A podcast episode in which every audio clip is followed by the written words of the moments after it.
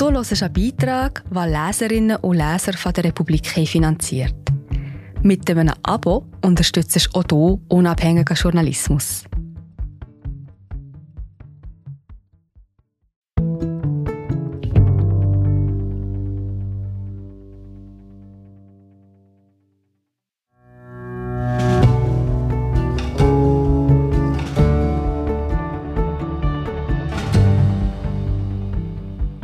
Nach dem Tod von Mahsa Jina Amini erschüttern Proteste den Iran. Was im Ausland überrascht, ist im Land selbst schon lange klar. Die nächste Revolution kommt von den Frauen. Frauen gegen das Mullah-Regime. Von Solmaz Khorasant. Es liest Egon Fessler. Sophie Cheriki sollte jetzt auf Teherans Straßen sein, mitten im Getümmel. Sie sollte sich Parolen aus dem Leib brüllen, ihr Kopftuch anzünden und dazu tanzen. Sie sollte ihr Handy zu Hause lassen, aus Angst, geortet zu werden. Sie sollte auf der Polizeiwache bangen, ob sie je wieder rauskommt, wie ihre Kolleginnen und Freunde, die 24 Stunden lang festgehalten wurden und wieder erwarten dann doch freikamen – Sie sollte vor Teherans Elite-Universität Sharif stehen, sollte dort gemeinsam mit anderen Regimegegnerinnen versuchen, die Polizisten und Milizen davon abzuhalten, Studierende einzukesseln und festzunehmen. Auch Cherokee sollte sich fürchten vor der eisernen Faust der Islamischen Republik, die bereits wild um sich schlägt. Kurz, Cherokee sollte im Iran sein. Aber sie ist es nicht. Stattdessen sitzt sie auf der kleinen Terrasse des Kirchenwirts in Bad Kreuzen, einer 2300 Seelengemeinde mit einem Flüchtlingsquartier mitten in der österreichischen Pampa. Und das macht ihr ein schlechtes Gewissen.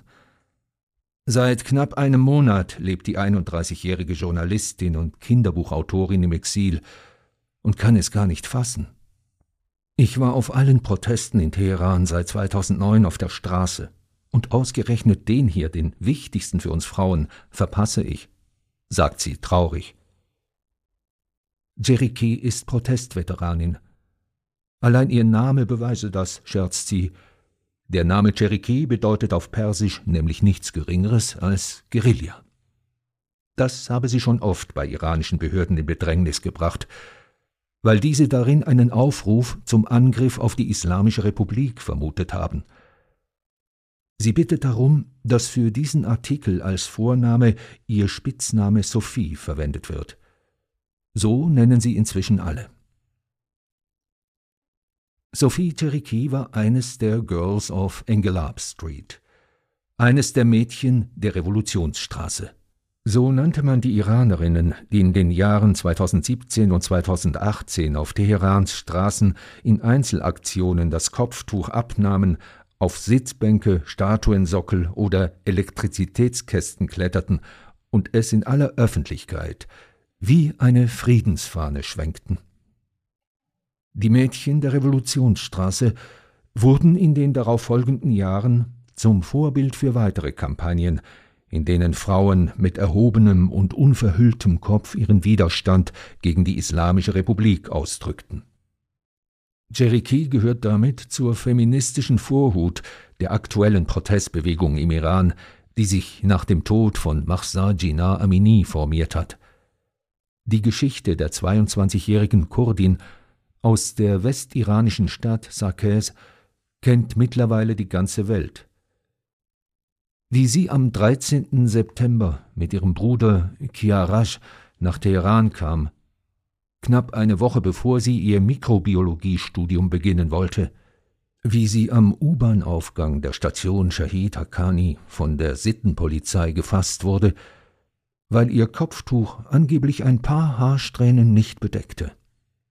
Wie ihr Bruder die Beamten anflehte, seine große Schwester nicht mitzunehmen, sie darauf hinwies, dass sie doch gar keine Kinder Teherans seien und daher die Gepflogenheiten in der Hauptstadt gar nicht kannten, wie Augenzeugen von Schlägen gegen ihren Kopf berichteten.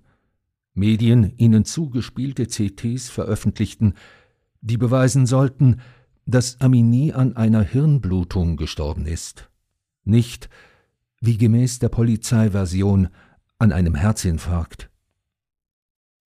Jeder kennt diese Geschichte mittlerweile, und jede Iranerin kennt sie auswendig. Jedes Detail hat sich ins Gedächtnis gebrannt.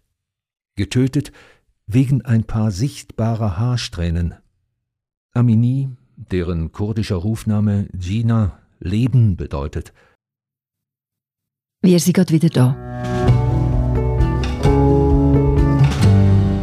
Hallo, ich bin Marie José, Wissenschaftsjournalistin bei der Republik. Und ich tue dich hier kurz stören. Mir gefällt bei der Republik, dass sie vertiefen. Es sind mehrheitliche Geschichten, die auf Hintergrund eingehen. Für das Lesen oder Hören, beim Joggen, beim Kochen oder wie man noch einen langen Tag vor dem Computer einfach möchte die Augen zutun. Wir sind werbefrei und nur von unseren Leserinnen und Lesern finanziert. Unter republik.ch slash hallo kannst du auch hier ein Abo lösen. So, und das war es auch schon mit der Störung.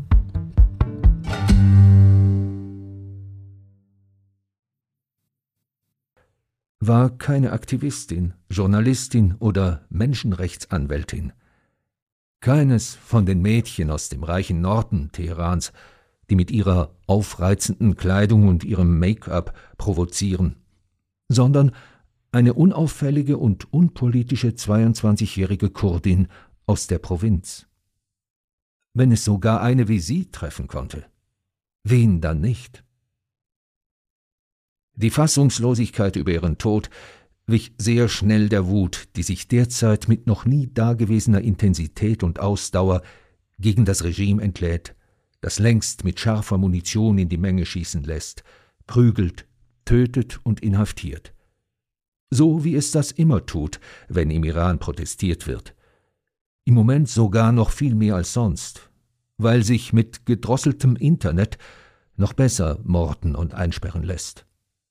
Diese Erfahrung hat man bereits 2019 gemacht, als Irans Machthaber das Internet das erste Mal abgedreht haben und in der digitalen Dunkelheit die Bevölkerung angriffen, ohne dass eine lästige Weltöffentlichkeit, deren Interesse ohnehin nicht lange währt, wenn sich kein baldiger Regimewechsel abzeichnet, davon Notiz genommen hätte. Bislang hat noch nie ein Protest das erreicht, was er gefordert hatte, den Systemsturz. Nicht als die Studierenden 1999 auf die Straße gingen, weil eine liberale Zeitung verboten wurde. Nicht 2009, als die Menschen wegen Wahlbetrug demonstrierten. Nicht 2017, als die Menschen sich Grundnahrungsmittel nicht mehr leisten konnten. Nicht 2019, als die Regierung die Benzinpreise erhöhte und die ärmere Bevölkerung in Massen auf die Straße trieb. Jedes Mal knüppelte das Regime die Proteste noch brutaler nieder als die Male davor. Übrig blieben nur Tote, Inhaftierte und Verbitterung, es wieder nicht geschafft zu haben. Diesmal aber ist etwas anders. Dieser Protest ist anders, sagen alle. Und nach 43 Jahren Geschichte von Protesten gegen die Islamische Republik mag das was heißen. Die Welt wird Zeugin einer feministischen Bewegung, die sich in der Trauer und der Wut über den Tod einer jungen Frau, einer Kurdin und damit Angehörigen einer unterdrückten Minderheit gefunden hat. Unter der Parole Frau, Leben, Freiheit wird quer durch alle Bevölkerungsschichten landesweit nichts weniger als das Ende der Islamischen Republik gefordert. Auf Persisch wie Kurdisch. Zum ersten Mal sind bei einem Protest Frauenrechte gekoppelt an die Forderungen nach Freiheit und Demokratie, erklärt die Soziologieprofessorin Azadeh Kian von der Université Paris-Cité. Zum ersten Mal sagen die Demonstrierenden, wir können nicht über die Zukunft des Iran sprechen, wenn die Frauen nicht die gleichen Rechte haben.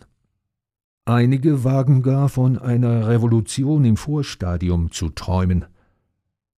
Als würde sich endlich ein Kreis schließen und als würden die ersten Opfer der Islamischen Republik diese nun in die Knie zwingen, Nach 43 Jahren Entrechtung, Erniedrigung und Unterdrückung sind es die Frauen, die es geschafft haben, die Nation im Kampf gegen ihre Geiselnehmer zu einen. Schreibt der Iran gerade feministische Weltgeschichte? fragen Kommentatorinnen im Ausland. Ja, das tut er. Auch wenn es nicht ins Bild der einen oder anderen Weltanschauung hineinpassen mag, dass ausgerechnet Frauen aus dem Nahen Osten allen vormachen, wie einem tödlichen Patriarchat zu begegnen ist. Im Iran überrascht das niemanden. Schon immer seien die Iranerinnen wehrhaft gewesen, erzählt Kian. Sie sind Meisterinnen des zivilen Ungehorsams, mal subtiler, mal direkter. Die ersten Proteste von Frauen gehen zurück auf das Jahr 1891, als der damalige König Nasr ad-Din Shah den Briten eine Monopolkonzession für Herstellung, Kauf und Verkauf von Tabak erteilte und große Demonstrationen der einheimischen Kaufleute auslöste. Auch die Frauen schlossen sich an, selbst im königlichen Harem, wo sie sich weigerten, dem Herrscher die Wasserpfeife vorzubereiten und zu reichen. In den Jahren und Jahrzehnten danach waren die Frauen wesentlicher Teil einer jeden politischen Bewegung und auch der Revolutionen, sei es die konstitutionelle ab 1905, die erste ihrer Art im Nahen Osten oder die islamische von 1979, die sie allerdings verraten sollte. Ohne die Frauen wäre letztere niemals möglich gewesen. Doch ohne die Unterdrückung der Frauen wäre die Islamische Republik nie als solche konsolidiert worden. Sadekian sagt, die Genderungerechtigkeit ist das Fundament des islamischen Regimes. In allen Bereichen wurden die Frauen zu Menschen zweiter Klasse degradiert, im Namen des Islam und ganz offiziell. Ihre Aussagen als Zeuginnen vor Gericht sind nur halb so viel wert wie die eines Mannes. Die Ausübung und das Studium vieler Berufe ist ihnen verboten, das Singen in der Öffentlichkeit untersagt. Es ist kein Wunder, dass Frauen in allen Protesten seit 1979 gegen das Regime aufbegehrt haben. Und jetzt an vorderster Front stehen. Eine Revolution in den Startlöchern wegen ein paar Haarsträhnen, die nun einmal mehr sind als ein paar Haarsträhnen. Ab der ersten Klasse Volksschule muss jedes Mädchen den Hijab tragen, die züchtige Bedeckung von Haut und Haaren. Es ist die effektivste Methode, die halbe Bevölkerung unter Kontrolle zu halten, sagt Sophie Cherokee bei einem Spaziergang unweit ihrer Flüchtlingsunterkunft in Bad Kreuzen. Sie weiß noch, wie sehr sie deswegen als kleines Mädchen die Schule gehasst hatte. Dieses verdammte Kopftuch das bis zur Brust reichte und so eng vernäht war, dass es nicht verrutschen konnte, dazu den dunklen langen Mantel, mit dem es sich so schlecht in der Pause im Hof herumlaufen ließ. Sie lacht, wenn sie sich daran erinnert, wie dreckig ihr Kopftuch immer war, weil dauernd irgendwelche Essenskrümel daran klebten und sie Saft darauf verschüttete. Es machte ihr in frühen Jahren bewusst, was es bedeutete, im Iran ein Mädchen zu sein. Das Regime hat den Schleier sakralisiert, sagt Soziologin Kian. Die Machthaber sagen, er repräsentiert das Blut der Märtyrer. Daher sind die Frauen, die sich wehren, ihn zu tragen, als Regimegegnerinnen zu betrachten. 74 Peitschenhiebe oder bis zu zwei Monate Gefängnis lautet die Strafe für alle Frauen, die das Kopftuch in der Öffentlichkeit nicht tragen. Dabei bleibt es oft nicht. Wer wegen schlechten Hijabs vor Gericht landet, wird zumeist angeklagt, eine Prostituierte zu sein oder eine Agentin des Auslands, die Propaganda und das Volk bringe. Das Strafmaß kann sich dann schnell auf ein paar Jahre, gar Jahrzehnte erhöhen. Der Hijab-Zwang gehört zu den Säulen der Islamischen Republik. Bricht er weg, ist das System Geschichte. Daher könnten die Bilder und Videos von Frauen, die ihre Kopftücher ins Feuer werfen, auf offener Straße mit unbedecktem Kopf protestieren, in Restaurants ohne Kopftuch in Ruhe frühstücken und sich dabei fotografieren lassen, politischer und aufwieglerischer für die Islamische Republik nicht sein und ermächtigender für die Frauen und die Männer, die sich zum ersten Mal in dieser Eindeutigkeit an ihre Seite stellen. Unmittelbar nach der Revolution waren sie weniger solidarisch. Es kommt nicht von ungefähr, dass am 8. März 1979 die erste Demonstration gegen die Islamische Republik von Frauen angeführt wurde. Mehr als 100.000 sind damals gegen den Verschleierungszwang auf die Straße gegangen.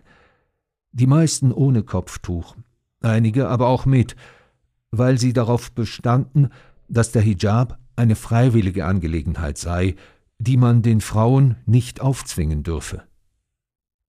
Sie unterstützten ihre unverschleierten Geschlechtsgenossinnen. Die Männer nicht. Selbst die Säkularsten unter ihnen. Trag den Fetzen halt, hieß es nur. Wir müssen erst einmal diese islamische Republik auf stabile Beine stellen. Heute kämpfen und sterben sie an der Seite ihrer Frauen, Freundinnen, Mütter, Schwestern und Töchter. Angefeuert hat Sophie Jerichi die Protestierenden aus ihrem Exil. Sie hat Freunden und Fremden Nachrichten geschrieben und mit Herzchen und Kampffaust-Emojis auf Insta-Stories reagiert, solange diese noch durchkamen. Schau dir nur dieses Selbstbewusstsein an, sagt sie, als sie die Videos einer jungen Frau zeigt, die eine Sittenpolizistin anbrüllt, es nicht zu wagen, sie anzufassen. Ich hatte das damals nicht. Mit damals meint Cherokee den 30. Januar 2018. Sie weiß noch, wie kalt es an diesem Dienstagvormittag war. Am Vortag hatte es geschneit. Teherans Straßen waren voller Matsch. Die Journalistin hatte bei der Arbeit gemeldet, dass sie ein wenig später in die Redaktion kommen würde. Sie habe noch etwas zu erledigen. Was sie zu erledigen hatte, sollte sie bis zum Abend auf allen Kanälen zu einer Berühmtheit machen. An viel erinnert sie sich nicht mehr. Nur daran, dass sie ein Nervenwrack war, zitternd und nicht voller Mut wie die Frauen heute, dass sie auf eine Sitzbank mitten in der Revolutionsstraße stieg, mit einem Stock in der Hand, um den ihr grauweißes Kopftuch gewickelt war. Auf einem Video ist sie zu sehen, eine junge Frau, mit offenem, dunkelblauem Wintermantel, schulterlangen, hellbraun gefärbten Haaren und einer großen Hipsterbrille, die etwas unsicher, aber unbeirrbar ihre kleine Flagge schwenkt. Fünf Minuten ist Cherokee da oben gestanden. Inspiriert von Vidar Movahed, dem ersten Mädchen der Revolutionsstraße, das am 27. Dezember 2017 mitten in den Protesten rund um die hohen Lebensmittelpreise auf einen Verteilerkasten geklettert war und stumm ihre Fahne geschwenkt hatte. Das Bild von der stoischen Frau mit den langen braunen Haaren wurde zu einem Symbol des Widerstands im Iran. Mowahed wurde eingesperrt für ihre Aktion, viele ihrer Nachahmerinnen ebenso. Cherokee nicht. Sie hatte Glück, sagt sie. Man habe sie damals nur beschattet, verfolgt, ihre Wohnung durchsucht und sie schließlich vorgeladen, um sie aufzufordern, alle ihre sozialen Kanäle zu schließen, die ohnehin davor gehackt worden waren. Ihre Familie und Freunde machten ihr damals Vorwürfe. Wozu dieses Risiko für eine Gäste? Weshalb sein Leben aufs Spiel setzen für fünf Minuten? Welcher Teufel hat sie geritten? Sie, die schon zahlreiche Vermerke wegen Verstößen gegen die Hijab-Pflicht hatte, die von der Universität geworfen worden war, nur mit viel Zuspruch ihrer Professoren das Soziologiestudium beenden konnte und die spätestens seit den Protesten 2009, während deren sie sich politisierte, eine Akte im Regime hatte. Ich habe meine Tat nie bereut, sagt sie. Es war die beste Art, um gegen das Regime zu protestieren, weil es die Islamische Republik mitten ins Herz trifft. Die Kontrolle über den weiblichen Körper gehört zum Kern der Ideologie des Regimes und wurde seit Anbeginn der islamischen Revolution mit voller Härte durchgesetzt.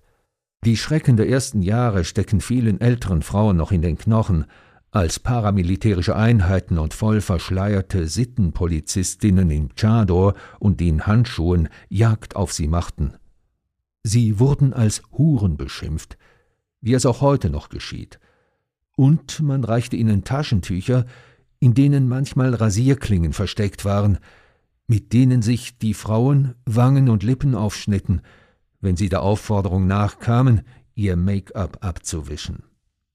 Die Gewalt der Sittenpolizei gegen die Iranerinnen hat eine lange Tradition und wurde im Laufe der vergangenen 43 Jahre mal stärker, mal schwächer eingesetzt, um von anderen politischen und wirtschaftlichen Problemen abzulenken.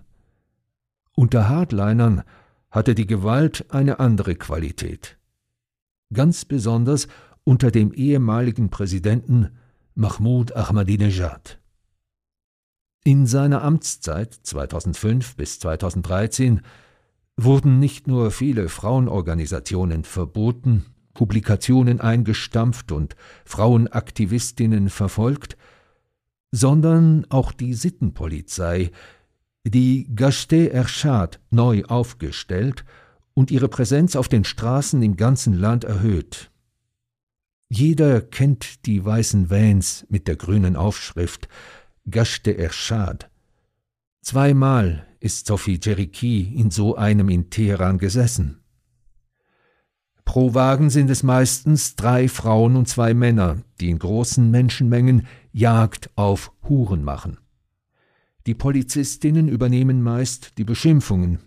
Die Männer zerren und stoßen ihre Opfer wie Vieh in die Autos.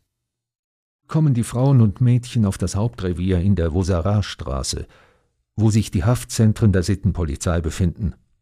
Sie werden registriert, wie Kriminelle fotografiert, die Handys werden ihnen abgenommen, und sie können, je nach Belieben, stundenlang festgehalten werden. Und das ist das Best-Case-Szenario. Ich habe mich nie gewehrt oder zurückgeredet bei der Einvernahme, sagt Cherokee. Wer weiß, was dann passiert wäre. Das perfide sei, dass es dem Regime mit der Sittenpolizei nicht nur gelingt, einzuschüchtern, sondern auch einen Keil zwischen die Familienmitglieder zu treiben, sagt Cherokee. So werden als erstes die Eltern, Geschwister und Ehemänner angerufen und aufgefordert, ihren Töchtern, Schwestern und Frauen anständige Kleidung zu bringen und sie abzuholen. Das werde ganz gezielt gemacht, denn es führt zu einer doppelten Demütigung. Zuerst werden die Frauen von den Beamten beschimpft, und dann müssen sie sich ein zweites Mal rechtfertigen vor der eigenen Familie, die ihnen Vorhaltungen macht, weil sie es wagen, in so einem Aufzug unterwegs zu sein. Der Hijab-Zwang ist ein Hebel der staatlichen Kontrolle, der bis in die Familien reicht. Ahmadinejads Nachfolger Hassan Rouhani, der bis 2021 regierte, versprach noch in seinem Wahlkampf, die Sittenpolizei abzuschaffen, Ministerinnen in sein Kabinett zu holen, gar ein Frauenministerium zu schaffen und insgesamt die Lage der Frauen zu verbessern. Die Iranerinnen wollten ihm glauben und gaben ihm seine Stimme. Umsonst. Rouhani setzte keines seiner Versprechen um. Die Repressionen nahmen ihren gewohnten Gang. Unter dem seit August 2021 amtierenden Präsidenten Ibrahim Raisi der aufgrund seiner Rolle bei den Massenexekutionen in den 1980er Jahren im Volksmund Ayatollah der Massenhinrichtungen genannt wird, haben sich die Maßnahmen gegen die Frauen verschärft. Statt sich auf wirtschaftliche, ökologische und politische Krisen zu konzentrieren, eine Inflation, die derzeit bei 50 Prozent liegt, eine Bevölkerung von etwa 85 Millionen Menschen, von denen 33 Millionen unter der Armutsgrenze leben, eine bedrohliche Wasserknappheit, lenken Ibrahim Raisis Regierung und das Parlament das seit den Wahlen 2020 nur mehr aus Ultra-Hardlinern besteht, die gesamte Aufmerksamkeit auf das Soft Target, die Frauen. Staatsunternehmen wie die Nationalbank verbieten es ihren weiblichen Angestellten, High Heels und Strumpfhosen zu tragen. Direktoren dürfen nicht länger Verwaltungsassistentinnen beschäftigen. Staatsanwälte in einzelnen Städten plädieren dafür, Frauen bei Verstößen gegen die Kleiderordnung den Zugang zu öffentlichen Verkehrsmitteln zu untersagen. Im August hat die Regierung angekündigt, biometrische Daten wie Gesichtserkennung zur Überwachung der Hijab-Pflicht im öffentlichen Raum einsetzen zu wollen. Damit erreicht die Kontrolle über den Körper der Iranerinnen ein neues Level. Big Mullah is watching you. Auch zeigt das Regime mittlerweile keine Scheu mehr, die Gewalt gegen Frauen in aller Form zu zelebrieren. Anfang September wurden die zwei LGBTQ-Aktivistinnen Sarah Sediki Hamedani und Elham Jubdar unter der Anklage Verdorbenheit auf Erden zum Tode verurteilt. Das ist das erste Mal, dass eine Frau im Iran zum Tod verurteilt wird aufgrund ihrer sexuellen Orientierung, sagt die iranische LGBTQ-Aktivistin Shadi Amin. Bisher war dieses Schicksal nur Männern vorbehalten. Obwohl das Regime im Fall von Mahsa Jina Amini vertuschen möchte, was hinter verschlossenen Türen auf der Wache der Sittenpolizei passiert ist, hat es mittlerweile kein Problem mehr damit, die Staatsgewalt gegen Frauen in all ihren Schattierungen selbst im Fernsehen zu zeigen. Das beweist der Fall der Schriftstellerin Sepide Rashno. Die 28-Jährige war im Juli inhaftiert worden, nachdem sie im Bus von einer streng verschleierten Frau aufgefordert worden war, sich an die Hijab-Pflicht zu halten. In Videos ist zu sehen, wie sie Rashno droht, sie bei den Revolutionsgarten anzuzeigen, wenn sie nicht pariere. Gesagt, getan. 47 Tage lang wurde Rachnot eingesperrt und erst gegen eine Kaution von mehr als 27.000 Euro wieder freigelassen. Dann musste sie im Fernsehen Reue demonstrieren und sich bei der Frau entschuldigen, inklusive Umarmung. Zu sehen ist eine sichtlich von Folter gezeichnete Rachnot. Im Iran ist man diese Art von Geständnissen gewohnt, doch dieses Mal war etwas anders. Das Regime machte sich nicht einmal die Mühe zu verschleiern, unter welch brutalen Umständen Rashnos erzwungener Auftritt zustande gekommen ist. Es war eine Warnung an alle Iranerinnen, schreibt die renommierte Politikwissenschaftlerin Fatemeh Sadeghi jüngst in einem Artikel. Seht, wie stark wir sind. Wir können dich zähmen. Der Zweck des Zeigens der Folterspuren, die sorgfältig und absichtlich Sepides Gesicht verpasst wurden, bestand darin, andere Frauen davor zu warnen, was sie erwartet, wenn sie nicht gehorchen. Sepide Rachnot ist mit dem Leben davon gekommen. Marcin Gina Amini nicht. War das die eine zu viel, deren Tod die Islamische Republik nun plötzlich in ihren Grundfesten zum Erzittern bringt? Ist es tatsächlich bald so weit? Erleben wir einen Berliner Mauerfall-Moment, wie Fatemeh Sadeghi schreibt. Noch ist es zu früh für Prognosen dieser Art. Aber der Widerstand organisiert sich auf unterschiedlichen Ebenen, nicht nur auf der Straße. So haben schon die ersten Streiks stattgefunden, etwa jener der Lehrerschaft und Geschäftstreibenden. So haben Händler in einzelnen Regionen wie Kurdistan ihre Läden geschlossen. Auch die Arbeiter der Ölindustrie haben gedroht zu streiken, wenn das Regime die Gewalt gegen die Protestierenden nicht einstellt. Sollte das tatsächlich passieren, wird die Islamische Republik an ihrer empfindlichsten Stelle getroffen – ihrer finanziellen Hauptschlagader. Vielleicht erleben wir bald eine Revolution, sagt Sophie Jericho leise. Wenn nicht jetzt, dann vielleicht beim nächsten oder übernächsten Mal. Aber etwas hat sich verändert in den Menschen, beobachtet sie. Sie fürchten sich nicht mehr. Die junge Generation Z hat alle angesteckt mit ihrer Wut und mit ihrer Zuversicht. Jahrelang beherrschte die Iraner die Angst vor einem zweiten Syrien, wenn vom Systemsturz die Rede war. Klar werden wir unterdrückt, hieß es dann, aber wir sind nicht Syrien. Wir haben keine Terrormilizen, keinen Bürgerkrieg, kein absolutes Chaos. Jerry Key steht auf der Plattform eines Jagdsitzes unweit ihrer Unterkunft. Sie nennt ihn liebevoll dieses coole Baumhaus. Sie mag den Ausblick von hier oben. Es ist surreal idyllisch an diesen Herbsttagen. Sie schirmt ihre Augen mit den Händen gegen die starke Sonne ab. Das Exil sei ihr irgendwie passiert, meint sie.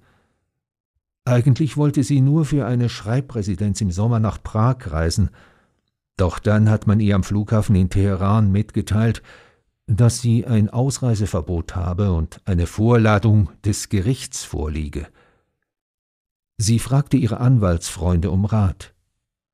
Geh bloß nicht vor Gericht. Wenn du das machst, landest du im Gefängnis, prophezeiten sie ihr. Jeder Social-Media-Post, jeder Text, den sie als Journalistin für ausländische Medien unter Pseudonym geschrieben hat, jede noch so kleine Aktion, alles war in ihrer dicken Akte vermerkt. Zwischen drei und sieben Jahren würde sie das hinter Gitter bringen, hat man ihr gesagt. Jeriki packte die Koffer, kontaktierte die richtigen Leute und floh über Istanbul und Warschau nach Prag und später Österreich, wo Verwandte leben. Jetzt steht sie ganz am Anfang eines langwierigen Asylverfahrens. Doch daran verschwendet sie kaum Gedanken. Mit diesen ist sie im Iran. Diese Bewegung ist lebendiger als jede andere, die wir bisher hatten, sagt sie. Sie macht mir Hoffnung. Jeriki zeigt auf ihr Handy-Display. Es zeigt die Distanz zwischen ihrer Wohnung in Teheran und der Flüchtlingsunterkunft in Bad Kreuzen – 4010 Kilometer von Tür zu Tür. Jeden Tag checkt sie die Flüge nach Teheran. Jeden Tag wartet sie auf die Nachricht, auf die so viele im Exil warten. Wir haben gesiegt. Komm nach Hause.